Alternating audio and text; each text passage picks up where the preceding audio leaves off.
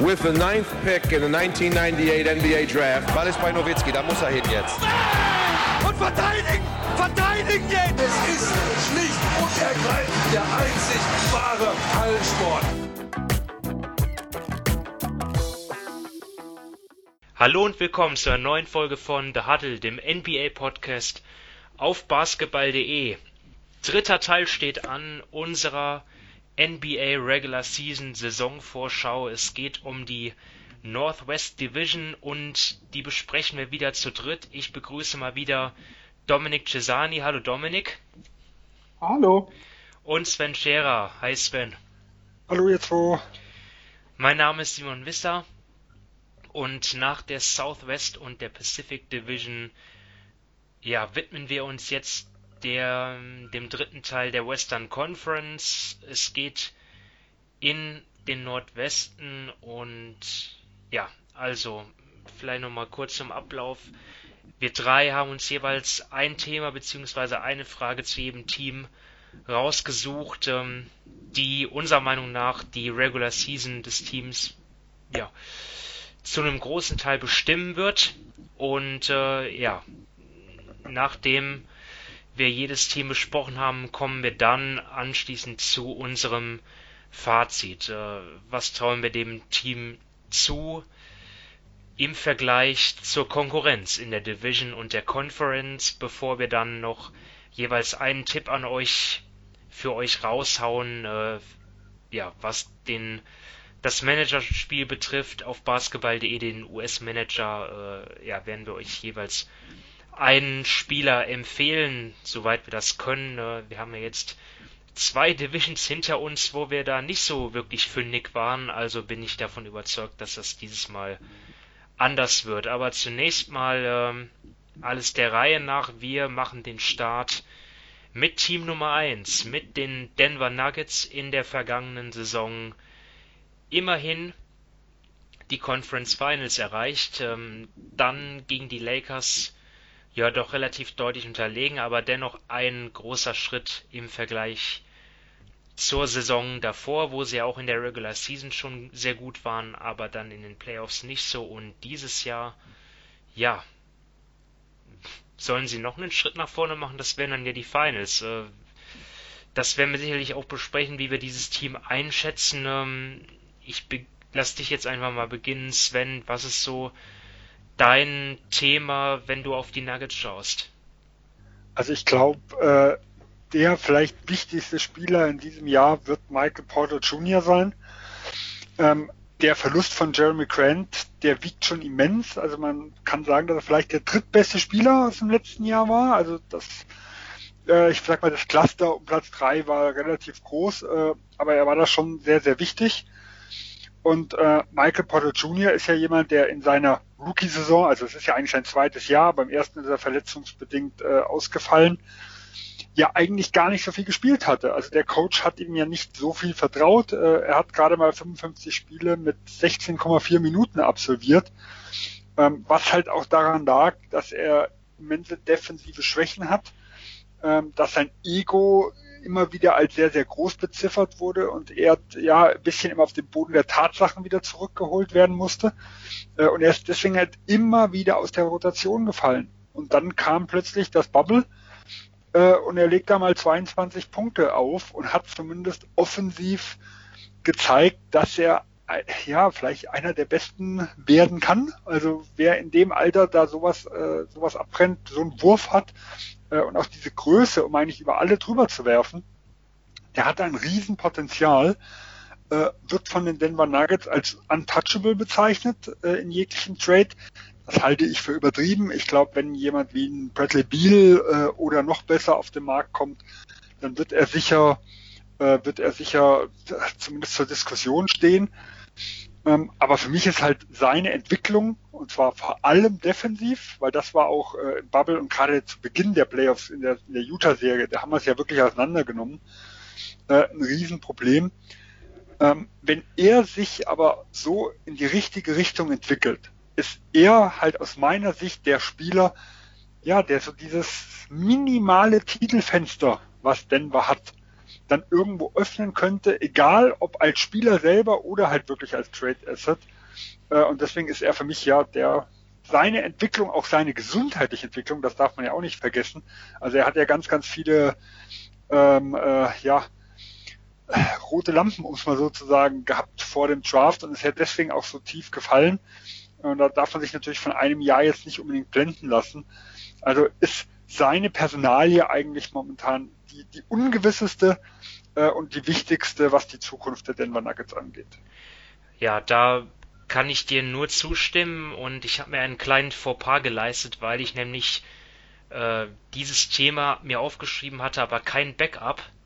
Und äh, jetzt habe ich mir gerade noch was äh, sozusagen aus dem Hut gezaubert, nämlich äh, wer wie einfach mal das nächste Thema, nehme nehm ich mal die Center-Position äh, einfach mal ins Visier, weil ja der Rest des Teams ja eigentlich ja schon, also, also zumindest was die Flügelposition betrifft, so Point Guard, Shooting Guard, Small Forward, da werden wir, da hat sich relativ wenig getan. Power Forward, klar, da kam dann als John Michael Green jetzt als äh, Ersatz quasi für Jeremy Grant, aber auf Center da, da äh, finde ich interessant irgendwie.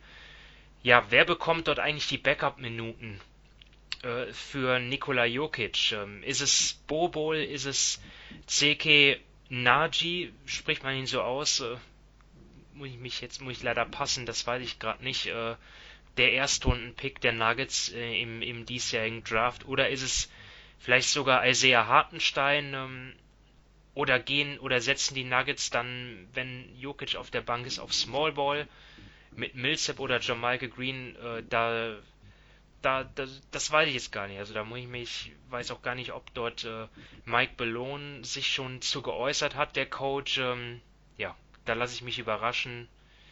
Wird man sehen, wie das, wie das aussieht. Ähm, ich glaube, Bobol und sowas können wir momentan noch gar nicht richtig einschätzen, wie der sich jetzt vom ersten zum zweiten Jahr entwickelt hat. Er hat mal kurz gute Ansätze gezeigt, aber sobald es ja wichtig wurde, hat er ja auch nicht mehr gespielt. Also er hat, glaube ich, ja nur äh, also in wichtigen Phasen äh, in den Seeding Games gespielt, aber nachher nicht mehr in den Playoffs. Also ich denke schon, Mike Green ist für mich jetzt jemand, der dort auf, auf Center ähm, ja als Smallball Center eigentlich eine gute Figur bei den Clippers gemacht hatte, vor allem vor zwei Jahren. Äh, auch in der Serie gegen Golden State. Und Paul Millsap sehe ich im zunehmenden Alter auch immer mehr als Smallball Center. Also ich glaube, da ist, da fehlt so die, sicher der klassische Center, aber ich glaube nicht, dass sie da in Riesenprobleme kommen werden.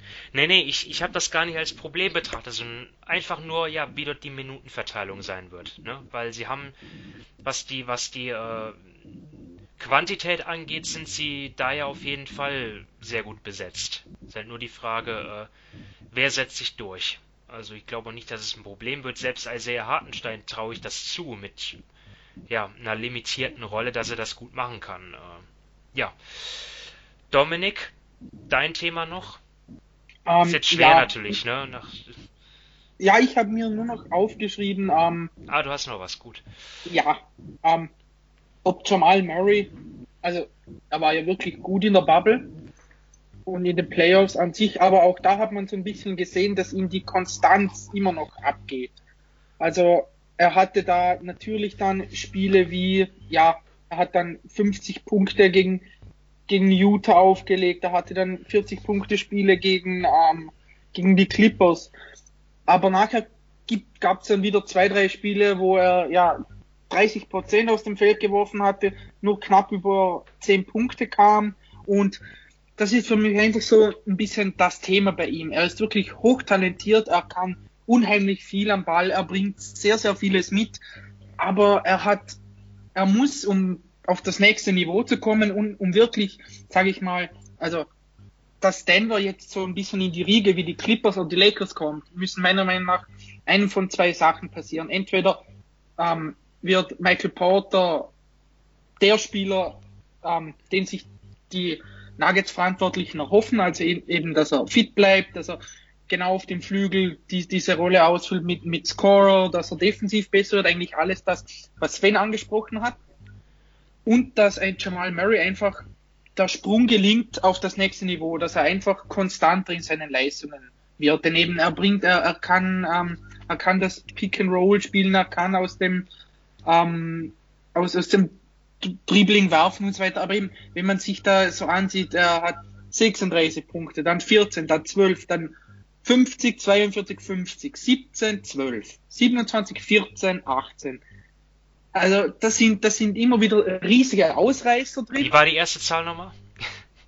36 und dann 14 und 12. Ja, war ein, Beispiel, war ein Spaß. Ich verstehe, was du meinst. Ja, das ist äh, also eben Konstanz ich, ich, ich finde ihn wirklich, genau, ich finde ihn wirklich super. Mir gefällt auch als Spieler unheimlich gut.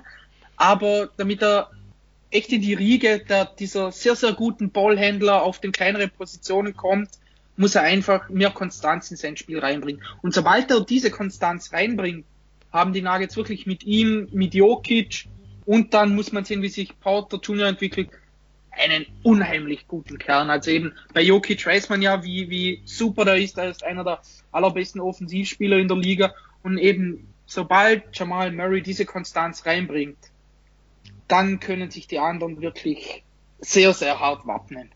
Ja, ich glaube vor allem in der normalen regulären Saison war das noch sein Problem. Ich genau, glaube, ja. im Bubble war es noch auf einem relativ hohen Niveau.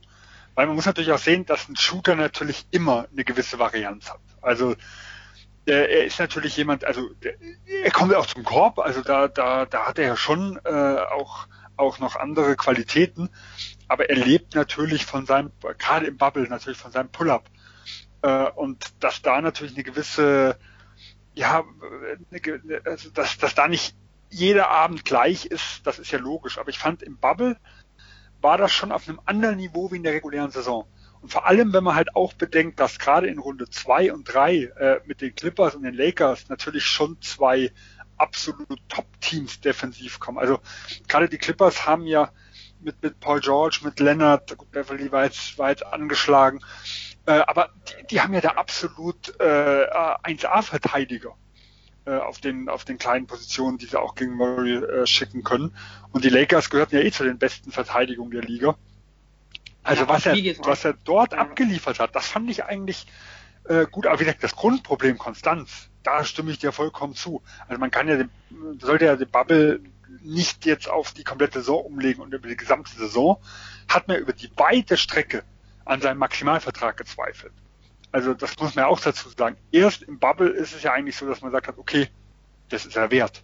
Aber über die ganzen Monate davor war es ja eher so, na, ich weiß nicht. Ja, ja also eben, wenn man sich da so die Punkteaufteilung in der Regular Season ansieht, aber fünfmal zwischen 0 und 9, sechsmal zwischen 30 und 39, 19 mal zwischen 20 und 29 und 29 mal zwischen 10 und 19. Also eben, du hast es eh schon gesagt, das ist einfach, ich hoffe für ihn, dass er, blöd gesagt, nicht mehr jedes dritte Spiel eine Off-Night hat, sondern vielleicht nur jedes vierte Spiel eine Off-Night. Ich glaube, das würde ihm einfach und dem Team unheimlich weiterhelfen, gerade eben, wenn sie diesen Schritt so, ja, zu, zu, zu den Lakers zum Beispiel gehen wollen, oder? Dass sie da einfach diese, diese Hürde nehmen können. Ja, wo du gerade offen gesagt hast, ich finde, einen sollten wir doch noch reinwerfen, das ist für mich Gary Harris. Ähm, weil er, äh, sag mal, wo er seinen Vertrag unterschrieben hat, ähm, da galt er ja als absolut sehr solider Two-Way-Player. Äh, und dieses Two-Way hat er offensiv irgendwo verlernt in letzter Zeit. Und er ist für mich aber auch noch ein ganz, ganz wichtiger Spieler in Denver. Wir haben es ja gesehen, nachdem er zurückgekehrt ist, hat die Defensive, die wir ja auseinandergenommen haben in, der, in den ersten Spielen der Utah-Serie, muss man ja sagen, also die war ja wirklich katastrophal, sich irgendwo stabilisiert. Und ich glaube, wenn er seinen Dreier wiederfindet, der auf dem niedrigsten Wert, sagen wir, seit, seit dem Rookie-Jahr war und auch äh, per 36 Minuten von den Attempts her mit 4,2 in Career Low hatte. Und wenn er wieder anfängt, auch mal wieder ein bisschen mehr Freiwürfe zu ziehen, die auch seit dem Rookie-Jahr auf dem schlechtesten Wert war, äh, ich glaube, dann ist er halt nochmal ein Spieler, der die, der die Nuggets auch nochmal voranbringen kann. Weil wenn wir jetzt einfach mal sehen, Jokic, Murray, äh, Porter Jr., das sind alles drei halt offensive Waffen. Also dass, dass da defensiv äh, was daneben gestellt werden müsste dass eigentlich Harris der einzige ist im Kader, äh, dem man das so zutraut, ohne dass er offensiv ein Loch ist. Äh, ich denke, das wäre auch ein, ja, nochmal ein wichtiger Punkt, um das nächste Niveau zu erreichen. Also ich glaube, ihn sollte man auch nicht komplett vergessen bei den Nuggets. Das finde ich gerade insgesamt so ein bisschen interessant, was wir da jetzt alle gesagt haben. Porter Junior, Murray, Harris. Wenn man sich das überlegt, die Nuggets haben echt noch, noch ziemlich großes Potenzial, wenn, wenn da gewisse Spieler einfach das ausschöpfen. Also ich glaube, da kann wirklich ein, noch was vorwärts gehen bei denen. Ja, und umso mehr schmerzt einfach der Verlust von Grant. Ja, wenn man einfach definitiv. mal überlegt, wie der da halt reinpasst. Also wir hatten es ja bei den bei den schlechtesten Offseasons äh, äh, schon mal besprochen, dass äh, einfach ein Grant neben Porter Jr. für mich schon optimal ist. Weil man halt, weil die sich halt defensiv, offensiv austauschen können. Also Porter Jr. offensiv jemand, der eher auf die drei rücken kann. Äh, Grant gerade so, sag mal so, der zwischen Jokic und Porter Jr., dass die zwei nicht auf, auf 4 und 5 spielen müssen äh, nochmal so einer oder der auch äh, je nach, je nach Matchup beide Positionen verteidigen kann. Also dass, wenn der Vierer ein schwacher Offensivspieler ist, dass er dann tauschen kann. Also das, das, das Team mit einem Jeremy Grant, das wäre halt, oh, also ach, das Potenzial wäre wirklich unglaublich. Also der Verlust, der tut halt echt immer noch weh. Ja, aber bringt halt nichts, dem nachzutrauern. Man muss jetzt mit den Spielern arbeiten, die da sind. Ne? Und ähm, ich glaube, die Nuggets haben immer noch ein relativ gutes Team. Das werden wir dann in unserer abschließenden Fazit dann noch klären, wie gut. Setzen jetzt aber erstmal die Reise fort Richtung Minnesota. Und da lohnt es sich, glaube ich, noch mal ein bisschen zurückzuschauen auf die vergangene Saison, weil die ist ja für die Timberwolves jetzt schon richtig lange her. Ähm, falls ihr euch noch dran erinnert, ähm, ihr Zuhörer, die Timberwolves waren ja echt stark gestartet mit ähm, einem Carl Anthony Towns, der von hinter der Dreierlinie ja die Lampen ausgeschossen hat, äh, ja schon fast wie schon schon fast wie wie wie Curry oder oder Thompson like, also jetzt natürlich nicht im äh, nicht nicht ganz so extrem, aber trotzdem richtig äh, viele Dreier genommen und richtig gut getroffen. Ja, und dann ging es bergab mit den Timberwolves, weil auch An äh, Andrew Wiggins abgebaut hatte, dann ist Towns ausgefallen. Ja, und ähm, letztendlich sind die Timberwolves dann ganz weit unten gelandet und haben sich den ersten Pick immerhin gesichert. Und ja, meine Frage ähm, bezieht sich jetzt auf, auf eine Schlagzeile, die es sogar in in Deutschland in die, in die Boulevardmedien geschafft hat, nämlich halt die Geschichte um Carl Anthony Towns und ja, seiner Familie, dass er halt, ja, sage und schreibe sieben Familienmitglieder durch Corona verloren hat. Unter anderem seine Mutter. Ähm, ja, und man kann dann natürlich jetzt schon sagen, irgendwie, ja, das ist ein Profi, der muss das wegschicken, aber, aber ansonsten, aber trotzdem ist er immer noch ein sehr junger Mensch, ähm, der das sicherlich erstmal verdauen muss alles und er ist nach wie vor der wichtigste Spieler in Minnesota. Ähm, deswegen ja, lohnt sich da, glaube ich, schon ein Auge drauf zu werfen, wie er das alles verkraftet. Jetzt äh, diese ganzen ja, familiären Rückschläge und äh, Schicksale. Nicht, nicht Rückschläge, Schicksale. Ähm, was habt ihr so äh, euch notiert, Dominik? Ähm, ja, also ich glaube, das, was du angesprochen hast, ist schon ein sehr wichtiges Thema und ich glaube, das hat meiner Meinung nach wenig damit zu tun, dass er Profis oder so weiter, sobald man jemand aus seiner Familie verliert, egal ob Profi oder nicht, dann glaube haut das einen schon sehr stark um. Also ich glaube, da muss man einfach Mitgefühl mit ihm haben und ihm Zeit geben. Ähm, was ich jetzt aufgeschrieben habe, ist, ähm, ob Russell und Towns, die ja die, die Eckpfeiler dieses Teams sind, am defensiven Ende endlich mal besser werden. Denn du hast Towns schon kurz angesprochen, wie gut er letztes Jahr offensiv war. Von Russell weiß man auch, dass er offensiv gewisse Dinge mitbringt, gerade ähm, wenn er den Ball hat. Aber defensiv sind diese zwei schon übel. Also wenn deine besten und wichtigsten Spieler am defensiven Ende so schlecht sind, dann ist das, dann müssen entweder die anderen drei im Team überragende Verteidiger sein oder du hast wirklich ein großes Problem. Und bei Towns, ja, ich meine, bei Russell verstehe ich es noch irgendwie. Der, er bringt nicht die Athletik mit. Ähm, er hat nicht wirklich den Körper. Also bei dem verstehe ich noch eher, dass er defensiv so seine Probleme hat. Aber bei Towns, ja, da war am College ein super Verteidiger und in der NBA läuft es einfach überhaupt nicht. Da macht er so vieles falsch und da bin ich jetzt wirklich mal gespannt, ob es da besser wird. Denn wenn es, wenn da bei den Timberwolves, wenn da die Defense nicht besser wird, dann werden die auch dieses Jahr meiner Meinung nach keine Chance auf die Playoffs haben. Und das ist dann schon übel, denn man hat ja genug Geld in den Kader investiert, an eins gepickt. Also irgendwann sollte das Team dann schon meiner Meinung nach so weit sein, dass man den nächsten Schritt macht und wirklich die Playoffs angreift. Ja, du redest dann von dem 139,7er Defensivrating, die beide zusammen hatten. Das muss man ja. dazu sagen, in nur 25 Minuten. Und die haben gerade mal ein Spiel zusammen gespielt. Ja. Aber, ja, aber. Aber da hat, hat sich zumindest für die Kritiker schon mal angedeutet, was möglich ist. Ja, ja das ist jetzt man, nicht man positiv ja, gesprochen. Genau, man hat ja gewusst, Russell ist kein guter Verteidiger, Towns ist kein guter Verteidiger, also von dem her, ja, ist die Kombi. Genau, also mein, mein Thema auch, also äh, ähm, Towns und Russell ist natürlich das Top-Thema, aber was, was sich für mich da anschließt, ist halt einfach, ob Minnesota überhaupt die richtigen Komplementärspieler zu dem Duo hat. Weil wenn diese zwei äh, defensiv ja so ein Loch sind, dann muss ja eigentlich drumrum alles passen. Jetzt ist aber eigentlich die, die Offensive der Timberwolves darauf ausgerichtet auf immens hohes Spacing. Also äh, der, der General Manager, der letztes Jahr gekommen ist, kommt ja von den Houston Rockets und hat auch ein bisschen ja diesen äh, modernen äh, Basketball mit viel, viel äh, Shooting, also gerade hohe, äh, also viele Würfe, noch nicht viele Treffer, ähm, dort mit dem Coach quasi etabliert.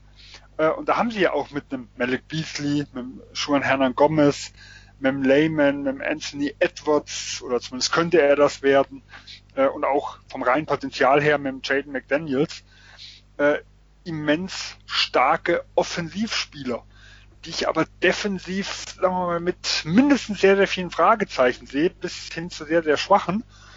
Äh, auf der anderen Seite, sie haben auch gute Defensivleute mit dem Ricky Rubio, mit, mit dem Rondé Hollis Jefferson, mit dem Josh Okogi, Ed Davis war es zumindest mal vor zwei, drei Jahren.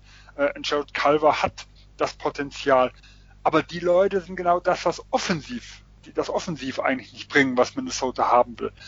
Äh, also sie haben eigentlich keine Two-Way-Player, die sie neben den beiden stellen können, die irgendwie beides miteinander vereinen. Äh, und das sehe ich halt so als das momentan große Problem. Also man kann nur die, die Offense äh, äh immens pushen oder die, die Defense quasi eher oder halt defensive Lineups neben den aufstellen, was aber einfach gegen jegliches System da irgendwo ist.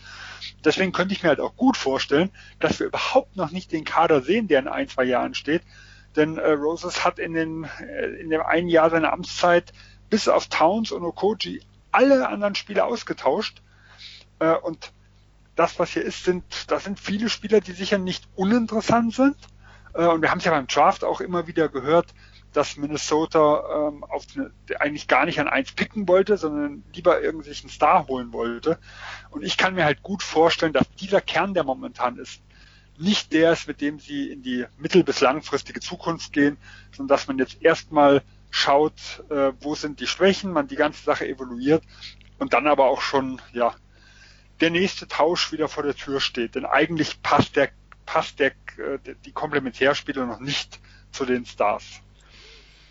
Ich habe jetzt sogar noch einen Punkt, den würde ich gern beleuchten dann auch eure Einschätzung gern noch haben, vielleicht, ob ihr das genauso äh, ja, kritisch seht wie ich. Und zwar frage ich mich, wie es Minnesota schafft, all diesen Guards Spielanteile zu geben, die sie eigentlich verdienen. Also sie haben, wir haben dort DeAngelo Russell und Ricky Rubio, die ihre gesamte Karriere gestartet äh, waren und sicherlich auch weiterhin die Ambitionen haben, dann äh, ja, Anthony Edwards natürlich, den Nummer 1 Pick, den will man aufbauen. Ähm, Malik Beasley ist jemand, wo man sich gesagt hat, boah, in Denver, der hat eigentlich äh, gezeigt, ähm, dass er mehr Spielzeit verdient hat und dass er dann noch eine größere Rolle verdient hat. Jared Culver ist der ist das Talent aus aus dem Draft-Jahrgang davor gewesen, den äh, der wird ja auch gepriesen. Ähm, ich habe jetzt mir nicht die Mühe gemacht, eigene Depth-Charts hier aufzustellen. Ich bin jetzt gerade auf RotoWorld zum Beispiel, heißt die Seite, und dort sind diese ganzen Spieler äh, alle auf zwei Positionen. Und ähm, gut, es ist vielleicht möglich, den, den einen oder anderen auch auf der 3 einzusetzen. Dort ist jetzt hier nur Josh Okogi und Jake Lehman gelistet, aber trotzdem, ich äh, ja, bin einfach gespannt, wie man diese, wie man diese, äh, wie, wie die Rotation aussehen wird. Ähm, seht ihr das auch so? Ja, also Malik Beasley könnte ja etwas helfen, in Anführungsstrichen. Der hat ja noch seine Verhandlungen, da rechnet man damit, dass er ja eine Sperre kriegen könnte. Äh, dann sind zumindest, könnte, also weil, weil er hatte ja, ich glaube, wurde mit Drogen und mit Waffen oder irgendwas erwischt. Ich krieg's das nicht mehr ganz zusammen. Beides nicht ähm, gut. Ja, beides nicht gut. Also auf jeden Fall hat er Gerichtsverhandlungen noch mit dem. Damit könnte sich ja zumindest einer, der viele Minuten hatten, äh, am Anfang erstmal verabschieden.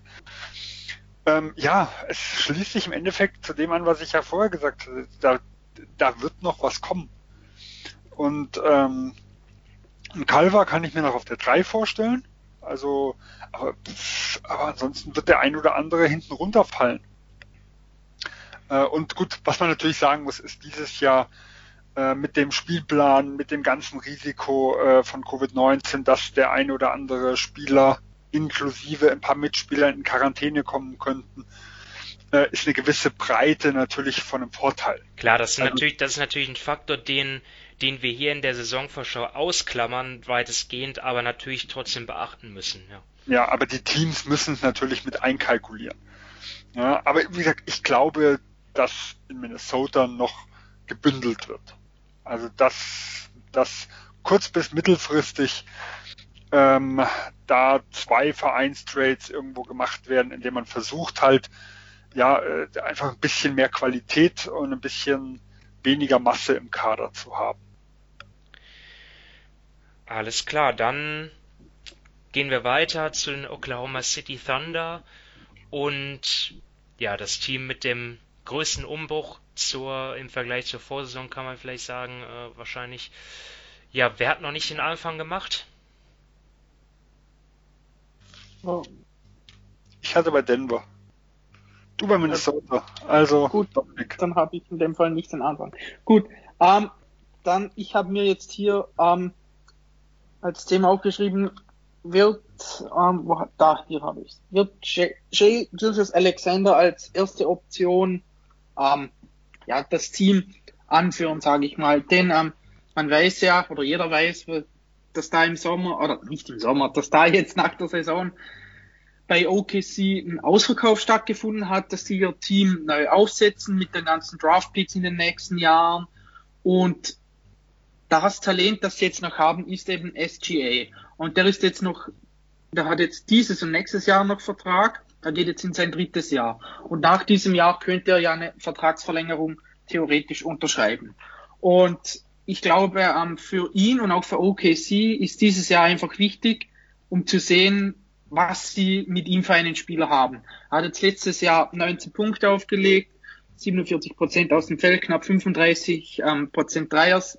Sven hat es schon angesprochen, er hat auch sehr, sehr gut gespielt in diesem Drei-Guard-Line-Up mit äh, Chris Paul und Dennis Schröder. Jetzt ist er ähm, alleine da und wenn er die Zukunft, sage ich mal, der OKC Thunder ist, dann hat er dieses Jahr die Chance, es zu zeigen. Das heißt jetzt nicht, dass er ähm, irgendwie 25 Mal pro Spiel werfen muss oder sowas. Ich glaube auch nicht, dass er dazu der Spielertyp ist. Aber einfach jetzt werden sie ihm wahrscheinlich die, die Zügel in die Hand legen und er kann jetzt zeigen, ähm, was er kann. Und wir gehen ja, glaube ich, alle irgendwie davon aus, dass OKC nächstes Jahr relativ früh picken wird und dann wird sich wirklich zeigen, ob er da mit dem neuen Spieler, der dann da wahrscheinlich kommen wird, dieses Duo ist oder ob er weiterhin nur irgendwie so ein bisschen Komplementärspieler wird. Und wenn wir ehrlich sind, OKC ist jetzt dieses Jahr meiner Meinung nach nicht sonderlich spannend, eben weil sein Ausverkauf stattgefunden hat. Und ich glaube, da ist er wirklich mit Abstand der spannendste Spieler bei ihnen, weil er noch so jung ist, weil er eben Talent hat. Und da bin ich sehr gespannt, was er dieses Jahr für eine Leistung zeigt. Ja, da ist dann eines der nächstspannenden Themen schon, äh, wen Sam Presti noch alles zu Draftpicks machen kann. Also das sind noch auslaufende Verträge von Trevor Ariza, George Hill, ähm, beziehungsweise bei Hill ist halt 21, 22 nicht mehr garantiert. Ähm, außerdem noch ein Faktor, den ich jetzt sehe, also ich sehe jetzt irgendwie bei auf, auf einigen Seiten nicht den aktuellen Kader, zum Beispiel bei Basketball Reference und auch bei den beim offiziellen Kader auf, auf der NBA-Seite sehe ich jetzt zum Beispiel noch nicht Al Horford im Kader. Ich weiß es nicht, warum dort dieser ja, Trade weil der noch nicht. Äh, offiziell noch nicht durch ist. Ähm, also da wird äh, im Endeffekt viele, viele Deals sind ja schon äh, quasi ja besprochen. Aber da werden ja, müssen erst einmal andere Dinge gemacht werden, wo überlegt wird, zum Beispiel bei, bei Oklahoma geht es ja darum, holen sie äh, Al Horford in den Cap Space äh, vers oder versuchen sie eine Trade Exception irgendwo nochmal zu bekommen. Äh, und da gibt es einige Deals, die noch gewisse, weil ja, die noch ein bisschen in der Schwebe sind, weil man, weil wahrscheinlich im Hintergrund noch andere Dinge verhandelt werden. Äh, und genauso ist zum Beispiel äh, Pokuschewski, also der Rookie, offiziell noch in Minnesota und Bolmaro der ja nicht in die NBA gekommen wird, dann vermutlich noch bei OKC, der steht nicht, steht da nicht dabei, weil wie gesagt, der in Barcelona noch spielt. Aber da kann man sich halt gut vorstellen, Volmaro wird, wird dann ja, äh, ist, ist billiger, weil er später gepickt wurde. Also auch da könnte es sein, dass, dass Oklahoma noch ein bisschen Spielraum braucht, äh, um den einen oder anderen Deal abzuwickeln. Jetzt habe ich bei Oklahoma, da so viel gemacht wurde, auch nicht jeden einzelnen verfolgt, wie was alles gemacht werden soll. Aber die haben ja zig äh, Trade Exceptions. Ich glaube, Gallinari haben sie ja auch äh, im Sign and Trade äh, verscherbelt, wo sie immer wieder noch Trade Exception haben, wo sie den reinnehmen können und dann irgendwelche neue bilden können äh, und so Dinge. Und so ist dieser Deal eigentlich noch nicht offiziell. Ja, jedenfalls, ich habe dann auch mal bei ESPN geschaut, die hatten dort Horford schon mit aufgeführt und die zählen auch Stand jetzt äh, 24 oder 25 Kaderspieler. Also auch das müssen die dann ja auch noch alles dann irgendwie austüfteln. Äh, stecken die dann den halben Kader in die G-League? Ich weiß es nicht. Auf jeden Fall. Also mehr als 20 dürfen sie eigentlich gar nicht haben. Ähm, und es müssen ja nachher 15 übrig bleiben und plus zwei Two-Way. Also 17 können nachher äh, übrig bleiben. Aber wer weiß, ob bei ESPN, ich habe jetzt nicht geguckt, ob da vielleicht Leute auch dabei sind, wo nur die Draft-Rechte bestehen der aber, die aber noch überhaupt nicht verpflichtet worden sind. Da führt ja jeder die Kader ein bisschen anders. Ja, aber fest steht ja schon, dass dieser Kader eine Baustelle ist. Äh, aber ist ja auch alles geplant. Ähm, ja, sportlich außer SGA, und das hat Dominik schon jetzt äh, gesagt, fällt mir jetzt auch nicht so viel dazu ein. Man weiß ja auch gar nicht, wer dort Spiel. Vielleicht, vielleicht, vielleicht werden da auch, gibt es auch andere Agendas irgendwie, dass vielleicht gar nicht die Besten unbedingt spielen werden, sondern vielleicht, dass man welche ins Schaufenster stellt. Ich weiß es nicht. Ähm, Sven, dein Thema?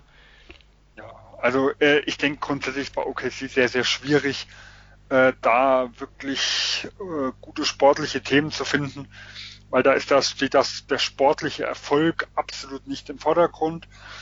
Ähm, für mich war halt nochmal die Frage, dass wer außer äh, Shay Gilgris Alexander wirklich zum lang, also Teil der langfristigen Planung äh, äh, dort ist.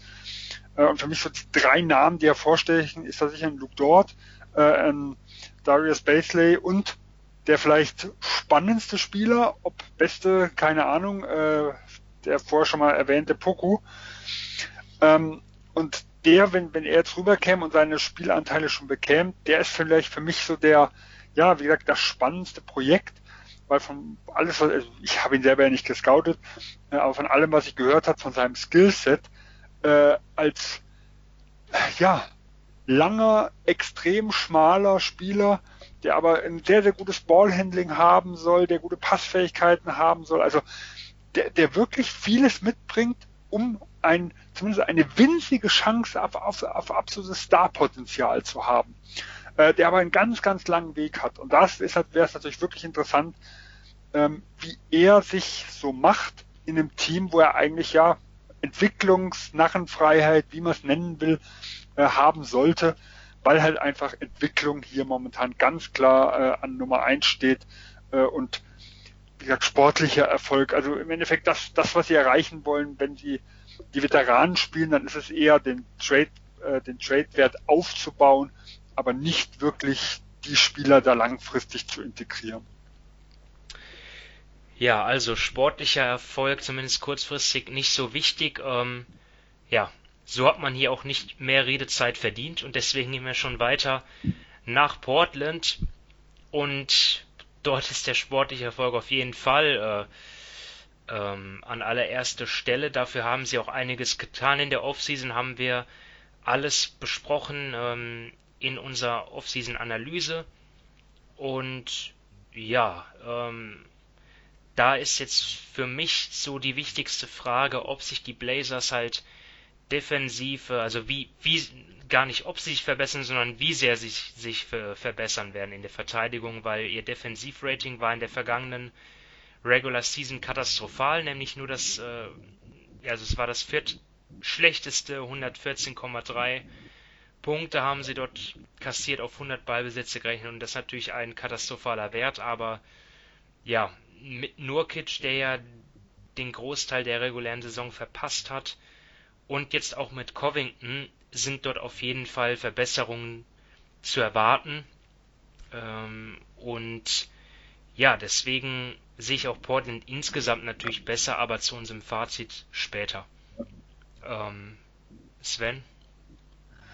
Also für mich ist es die, die entscheidende Position, die sie hoffentlich vermutlich gelöst haben, ist die Flügelposition. Ähm, wenn man einfach mal ein Jahr vorausdenkt, äh, äh der, der Off, also der Off-Season 2019, da haben sie ja mit Mo Harkless und Amino ja ihre zwei Starting Forwards irgendwo verloren. Das ist ja die vielleicht heute wichtigste Position im Basketball. Äh, es sind ja immens viele elitäre Spieler auf dem Flügel. Das sind ja die Spieler, die oft mehrere Positionen abdecken können, wo man, äh, wo man einfach verschiedene Lineups aufstellen kann. Äh, und dort sind sie im letzten Jahr reingegangen mit einem Hood, der verletzt war äh, über die Saison, mit einem Basemore, der äh, in Sacramento nachher wieder aufgeblüht ist, in Portland aber absolut hinter seinen Erwartungen zurückblieb. Äh, und hatten dann später quasi mit, mit Melle und mit Ariza sich noch zwei Leute geholt, ja, die dann dort einen wichtigen Beitrag geleistet haben, weil einfach die Alternativen gefehlt haben. Und dann nachher, spätestens im Bubble, halt noch ein Trent Junior. Äh, dazu kommt, der da wirklich stark aufgespielt hat und der eventuell ja jetzt sogar starten könnte. Äh, und das sieht jetzt schon anders aus. Also ein Gary Trent Jr. und ein Mello sind ja geblieben. Das heißt, die zwei Starter äh, die sie im Bubble haben oder die, die, die wichtigsten Minuten dort abgeliefert haben, sind weiterhin da. Äh, aber ein Covington und ein Derek Jones Jr. sind schon zwei gute Ergänzungen. Äh, Gerade in Covington, also der ist sicher so mit das Optimum, was man mit den Assets, die sie hatten, bekommen konnten. Und man kann halt hoffen, dass ein Hood wieder gesund ist. Äh, und da hat man halt plötzlich fünf Spieler, die auf dem Flügel äh, was taugen.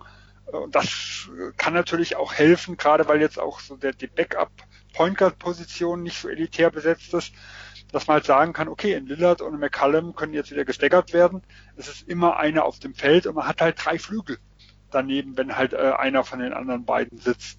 Das sehe ich halt schon so als Schlüsselstelle, um wieder näher äh, an die Teams hinter den beiden äh, LA-Teams ranzukommen. Also ich würde jetzt nicht nie sagen, dass sie auf dem Niveau sind äh, wie die Lakers und die Clippers, äh, aber zumindest sind sie jetzt wieder so im Anschluss zur Position 3 und da waren sie ja auch vor zwei Jahren. Dann fehlt noch ähm, deine Frage ja. beziehungsweise dein Thema, Dominik. Ja, ähm, mein Thema ist irgendwie eine Kombination aus euren beiden Themen. Also ähm, von dir die Defense, Simon eben letztes Jahr ihre Offense war super, ihre Defense war katastrophal.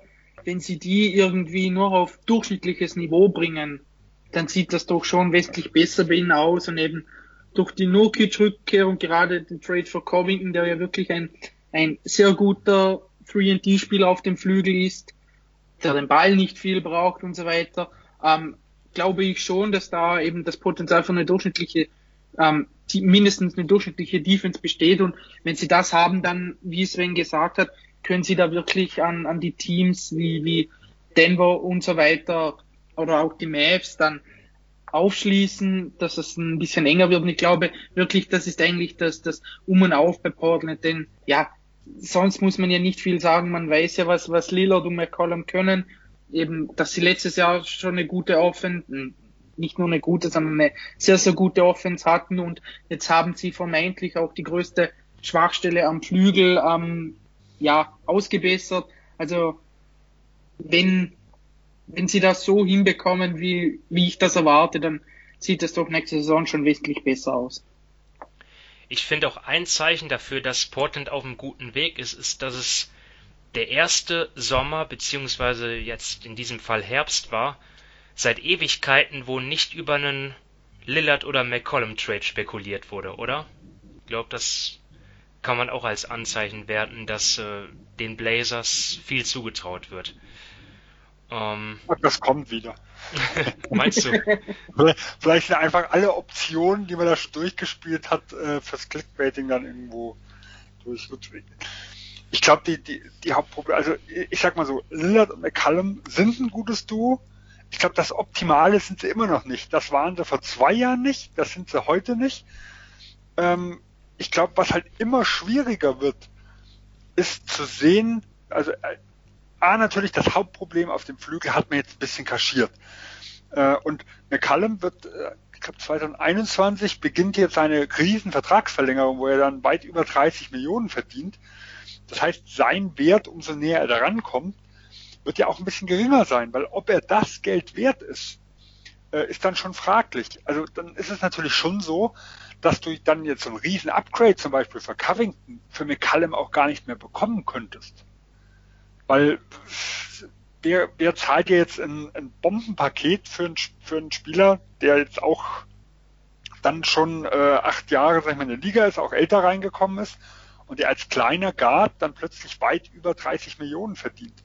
Also ich glaube, allein dadurch äh, werden die Spekulationen etwas weniger sein, weil du wahrscheinlich einfach kein Paket mehr, sag ich mal, für einen Jimmy Butler wie damals in Minnesota, also da hätten ja vielleicht noch mithalten können so ein Paket wirst du dann vermutlich nicht mehr schnüren können. Ja, okay. Ähm, klar, kann Vertragsgründe haben, trotzdem fand ich es irgendwie ein bisschen bezeichnend, dass man, dass darüber gar nicht mehr gesprochen wurde. Naja, ähm, wir werden schauen, wie das funktioniert in Portland und zum Abschluss der Western Conference die Utah Jazz und ja, da fällt mir eigentlich gar nicht so viel Neues zu ein. Ähm, außer natürlich ein großes Thema, das wird mir wahrscheinlich einer von euch beiden schon vorwegnehmen, da bin ich mir ziemlich sicher. Äh, ja, ähm, Dominik, äh, was hast du dann an Nummer 1? Ähm, ja, ich habe mir jetzt mal Mike Conley aufgeschrieben. Ähm, da war ja in der, da ist er letztes Jahr zu Utah getradet worden, war da in der Regular Season gar nicht gut, also wirklich gerade für, für seine Verhältnisse sehr, sehr schlecht. Hat dann in den fünf Spielen, die er gemacht hat, in den, in den Playoffs gleich wieder wesentlich besser gespielt. Und da bin ich jetzt gespannt, wie es mit ihm ähm, weitergeht. Denn er ist jetzt 33, ähm, er hat noch, warte schnell, er hat noch dieses Jahr, dieses Jahr Vertrag und er ist schon eigentlich, oder er wurde ja von, von Utah geholt, um Donovan Mitchell im Backcourt ein bisschen zu entlassen, um eben diesen zweiten Creator im Backcourt zu geben. Und da, ja, ist es einfach unheimlich wichtig, diese Saison für sie, dass er da wieder generell in den Tritt kommt und vielleicht an das anknüpft, was er da in diesen fünf Spielen, das ja wirklich nur eine kleine Sample Size war, da anknüpft. Denn ähm, eben Donovan Mitchell hat jetzt den großen Vertrag unterschrieben, der läuft, glaube ich, ab nächster Saison. Und ähm, bei Gobert steht ja noch die Vertragsverlängerung oder halt was da passiert aus. Und eben ähm, Conley haben sie einfach geholt, um diesen nächsten Schritt zu gehen. Also wirklich da an die Top-Teams irgendwie anzuschließen. Ähm, er war der Spieler, der von seinem Skillset her so ein bisschen eigentlich das ausfüllt, was ihnen abgegangen ist, eben mit dem, er, er kann von draußen werfen, werfen, er bringt das Ballhandling, er ist ein, ein mehr als akzeptabler Verteidiger, wenn er fit ist. Aber das war er eben letzte Saison nicht. Und da bin ich wirklich gespannt, wie er jetzt nach der kurzen Pause wieder in Trick kommt mit seinen 33 Jahren, eher kleiner Spieler. Und wenn er das, wenn er da nicht wirklich fit ist, dann war der Trade schon ein bisschen für die Tonne. Und das senkt dann einfach auch so ein bisschen das Potenzial, das Utah an sich mit diesem, mit diesem Kader hat. Ja, dann ähm, schieße ich doch jetzt mein Thema noch dazwischen, bevor es mir Sven noch wegschnappt. Das ist nämlich das Einzige, was ich habe hier notiert. Ich habe nicht Donovan Mitchell. Ähm, das ist, das beschäftigt sich mal mit mit der mit dem Verteil mit der Verteidigung der Jazz. Ähm, ah, okay. Weil äh, wenn man sich mal das Defensivrating seit der zwei, Saison 2016 anschaut, dann war das Platz 3, Platz 1, Platz 2 und in der vergangenen Saison jetzt Platz 13. Und ähm, ja, dort haben sie sicherlich äh, gezielt äh, dann auch in Kauf genommen, dass das etwas, ja, dass sie da vielleicht ein bisschen bisschen zurückfallen, eben wenn, wenn du Ricky Rubio und Derek Favors eintauschst für ähm, ja, Bojan Bogdanovic und, und auch Mike Conley, aber trotzdem Mike Conley ist ja auch, auch ein relativ solider Verteidiger und vor allem mit Rudy Gobert als Anker ähm, darfst du einfach nicht nur Durchschnitt sein, ne? Und das ist ja auch irgendwie die Identität der Jazz gewesen und dort müssen sie sich müssen sie sich steigern, denn ansonsten äh, hilft ihnen auch die Verbesserung in der Offense nicht, ähm, wenn wenn sie dort einfach nur Durchschnitt sind. Deswegen das jetzt so mein großes Thema, wenn ich auf die Jazz schaue. Ja, also ich glaube, das ist auch das große Thema. Äh, und ich denke auch deswegen haben sie ja Derek Favors zurückgeholt weil Favors jemand ist, der zwar nicht optimal neben Gobert passt, aber besser wie zum Beispiel Tony Bradley, ähm, der aber vor zwei Jahren schon gezeigt hat, dass wenn er der, wenn, wenn Gobert auf der Bank sitzt äh, und er der, der, äh, der Starting Center ist, dass da die Lineups deutlich besser aussehen. Nur mal ein Beispiel, äh, ich hatte mir rausgesucht, dass Favors On-Off-Werte bei plus 0,3, also positiv waren, wenn Bradley zum Beispiel bei minus 4,4. Äh, man hat auch gesehen, Gobert hat im letzten Jahr ein On-Off-Wert von plus 10,9 gehabt, was aber eher daran lag, dass nun mal die anderen, also sein, sein, sein Ersatz so schwach war, weil äh, ich fand ihn vor zwei Jahren Gobert besser und da war sein Off-On-Wert eigentlich schlechter. Das heißt, man hat halt gesehen, dass Favors ein ganz klar besserer Ersatz war. Ähm, aber für mich so mein, mein letztes Thema einfach noch, das ist Jordan Clarkson. Ähm, er hat einen relativ hohen Vertrag bekommen. Noch vor einem Jahr äh, hat man selbst den alten, den niedrigeren Vertrag, den er noch damals von, von den Lakers bekommen hat, als sehr kritisch angesehen. Äh, bei den Cavs hat er auch jetzt nicht so viel gebracht. Äh, und er war aber schon eine große Verstärkung für Utahs extrem schwache Bank. Denn man muss sehen, die enttäuschende Saison, die, die irgendwo Utah hatte, gemessen an den Erwartungen, lag nicht an der Starting Five. Also egal, ob jetzt mit Conley äh, oder mit Ingles, die ja die oft nur einer von beiden in der Starting Five war, äh, haben die Lineups mit Gobert, mit Bogdanovic, mit Royce O'Neill und mit Mitchell und einem von den beiden äh, äh beide über ein plus 10er Net Rating gehabt. Also das ist vollkommen in Ordnung. Äh, aber es fehlte dann einfach, ja, der, der also sowohl die Tiefe, äh, wie aber auch der, die die zweite Fünf irgendwo getragen hat. Und ich denke, da kann Clarkson ähm, ein, ein großer Plusspieler sein, oder war es ja auch schon, und kann es auch wieder sein. Und an sich ist die Bank für mich auch deutlich gestärkt hervor, oder deutlich nicht, aber gestärkt hervorgegangen. Favors hatten wir gerade bei der Defense mit angesprochen. Äh, Clarkson ist mit dabei. Äh, und je nachdem, wenn Royce O'Neill zum Beispiel weiter vier Minuten mit den Startern spielt, hätte man Conley oder Ingles, die beide zusammen einfach nicht so gut funktioniert haben. Äh, also äh, Ingles ohne Conley war zum Beispiel bei plus 7,4, Conley ohne Ingles bei plus 3,0 und beide zusammen nur bei 1,7. Also auch hier müsste man sie wahrscheinlich trennen. Dann hat man zumindest drei Leute, Favors, Clarkson und Conley oder Ingles, wahrscheinlich Ingles, also rein vom Namen her, äh, die, die irgendwo die Bank stützen könnten. Und ich glaube, dann hätten die, wären die Jazz schon wieder schon etwas tiefer und etwas besser besetzt wie im letzten Jahr. Und mit ihnen wäre eher auch schon wieder zu rechnen. Ja, und Donovan Mitchell, über ihn haben wir jetzt noch fast gar nicht gesprochen, aber auch er gehört natürlich erwähnt. er, gehört natürlich auch irgendwie erwähnt, ne? Ich meine, die Jays zwei in Runde eins raus, aber er hat ja schon aufgetrumpft und wenn er an seine Leistung in Orlando anknüpft, dann äh, bin ich mir sicher, werden wir auch ein besseres Jazz-Team wieder in der regulären Saison sehen. Ähm, das war ja schon Wahnsinn. Er hat ja 36,3 Punkte abgeliefert, 9,1 Dreier genommen und davon 51,6 Prozent getroffen. Ähm, wenn er nur ansatzweise da rankommt, äh, dann haben wir natürlich schon noch ein Jazz-Team auf nochmal einem anderen Niveau. Aber ich glaube, da muss man bei einer Runde, bei den Leistungen, die er gemacht hat, gegen gerade die ersten fünfeinhalb Spiele, äh, ein katastrophales äh, Denver Defensivteam doch sehr, sehr vorsichtig sein. Also da würde ich Morris Leistung noch mehr trauen wie Mitchells. Ja. Weil er halt einfach nicht das Niveau aus der Utah-Serie irgendwo gehalten hat, aber gegen, gegen bessere Teams nachher zumindest auch weiterhin überzeugt hat. Und das ist mir dann, die Sample Size äh, ist mir dann doch ein bisschen wichtiger, wie jetzt wirklich die absoluten Top-Werte, die Donovan Mitchell irgendwo hatte. Aber er ist natürlich ein super interessanter Spieler. Aber war es ja auch vor dem Bubble schon. Also es ist ja zwar ein Ausreißer in dem Maße, wo man, wo man so nicht erwarten konnte. Äh, aber dass er, dass er ein Top-Spieler ist, hat er ja schon die Jahre vor, davor immer wieder gezeigt.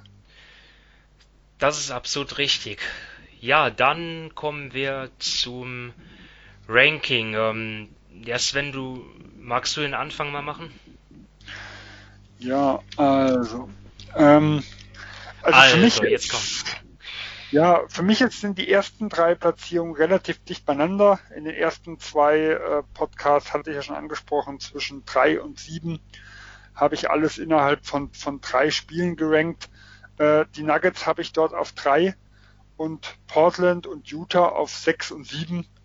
Wie gesagt, fast beliebig austauschbar. Da wird es vermutlich um Verletzungen, Ausfälle, äh, gewisse, also Schedule, äh, gewisse Formkrisen irgendwo gehen alles Teams auf einem Niveau.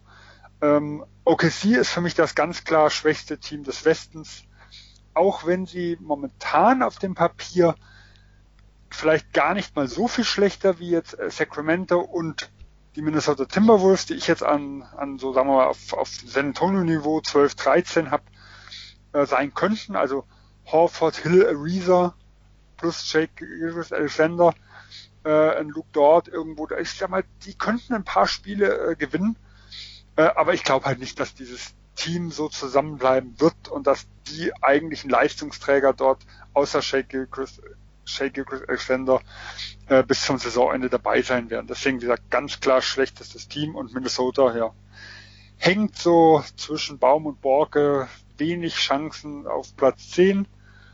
Ähm, vielleicht leichte Außenleiterchancen, aber ich sehe sie eher dahinter äh, aber auch nicht de auf dem Niveau wie letztes Jahr, äh, dass sie da um die letzten Plätze mitspielen. Okay, ähm, Dominik, sieht dein, sieht dein Ranking ähnlich aus? Ja, also von den, von den die Teams, die zusammen sind, schon ähnlich. Also ich habe jetzt Denver in der gesamten Conference auf Platz 3, ähm, Utah auf Platz 4, Portland auf Platz 6. Also ich habe das ein bisschen anders als Sven. Bei mir ist einfach so, Denver auf drei, die haben, ja, trotz des Abgangs von Jeremy Grant haben sie bei mir so ein bisschen den Vertrauensvorschuss. Nicht wirklich wegen den Playoffs, sondern auch wegen den letzten Jahren. Die waren immer ein konstant gutes Regular Season Team.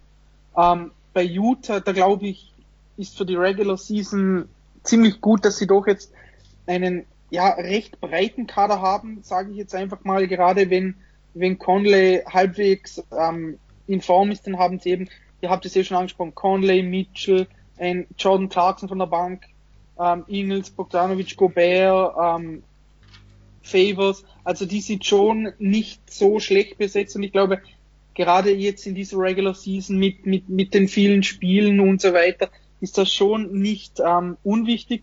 Portland eben da auf 6, da glaube ich, ja, die sind schon gut, die können zum Beispiel, wenn jetzt Portland gegen Utah eine Playoff spielen würde, da wüsste ich nicht jetzt auf wen ich setzen würde, die habe ich doch eng beisammen, aber eben in Regular Season sehe ich einfach Utah von der Kaderbreite her ein bisschen im Vorteil. Und dann ja, ähm, OKC auch als schlechtestes Team der Conference. Da hat Sven eigentlich schon alles dazu gesagt. Und Minnesota habe ich auf Platz 13. Ja, also ähm, ich habe ich hab die Thunder, um's mal, um, um mal mit dem ganz leichten zu beginnen, auch als letzte ähm, Minnesota Platz 12, 13 auch um die Ecke, so mit den Spurs.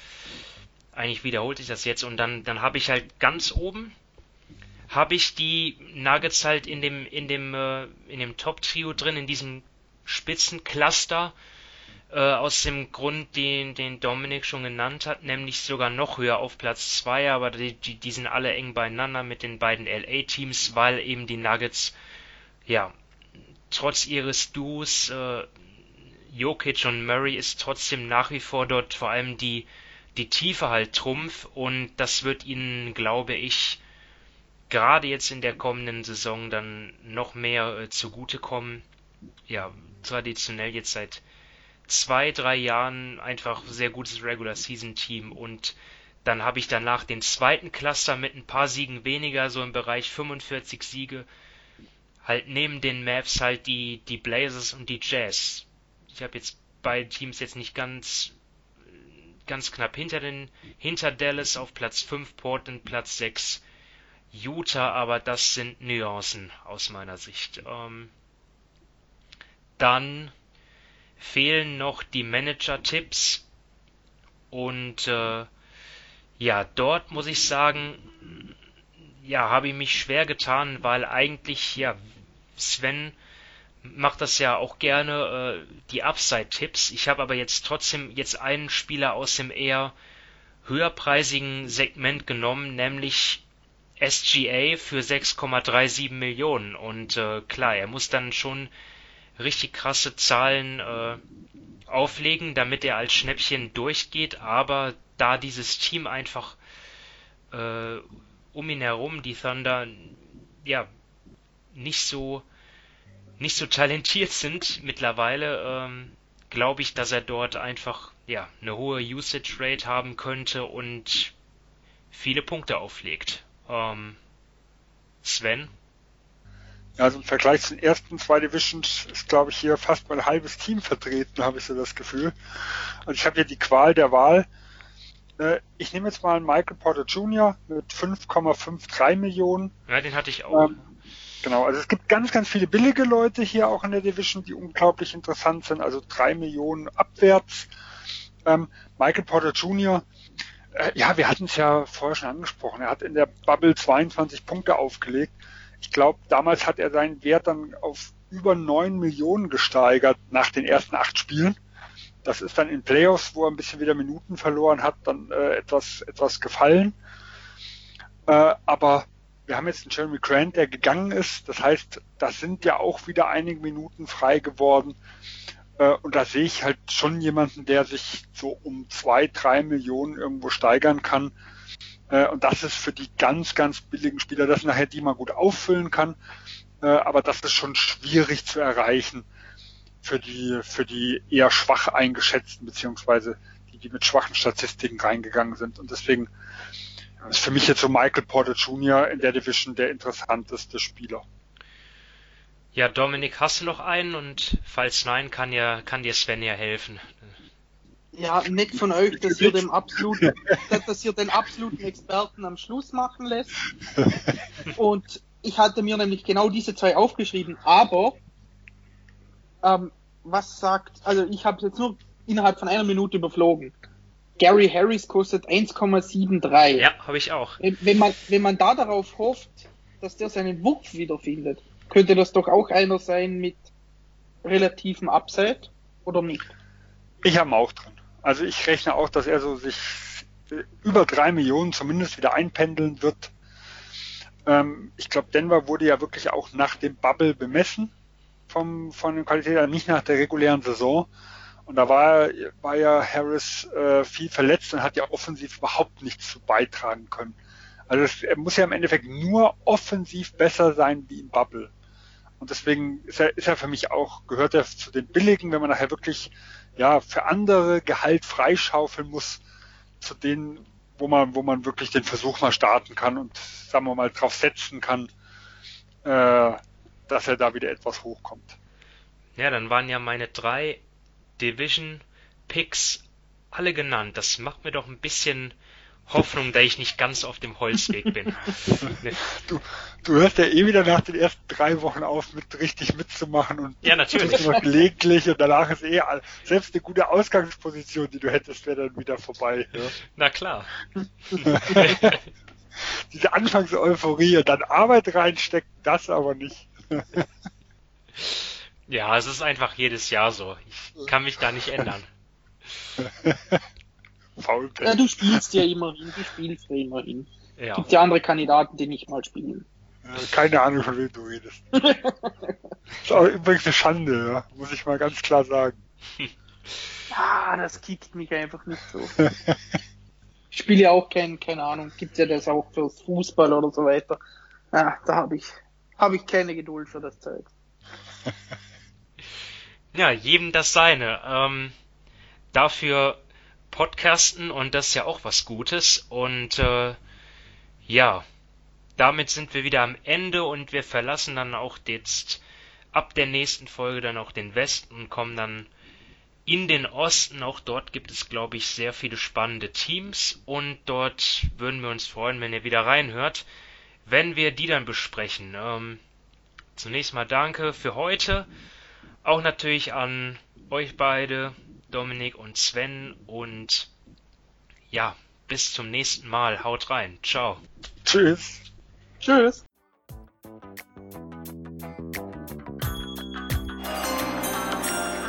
With the ninth pick in the 1998 NBA Draft. Ball ist bei Nowitzki, da muss er hin jetzt. Und verteidigen! Verteidigen jetzt! Es ist schlicht und ergreifend der einzig wahre Hallensport.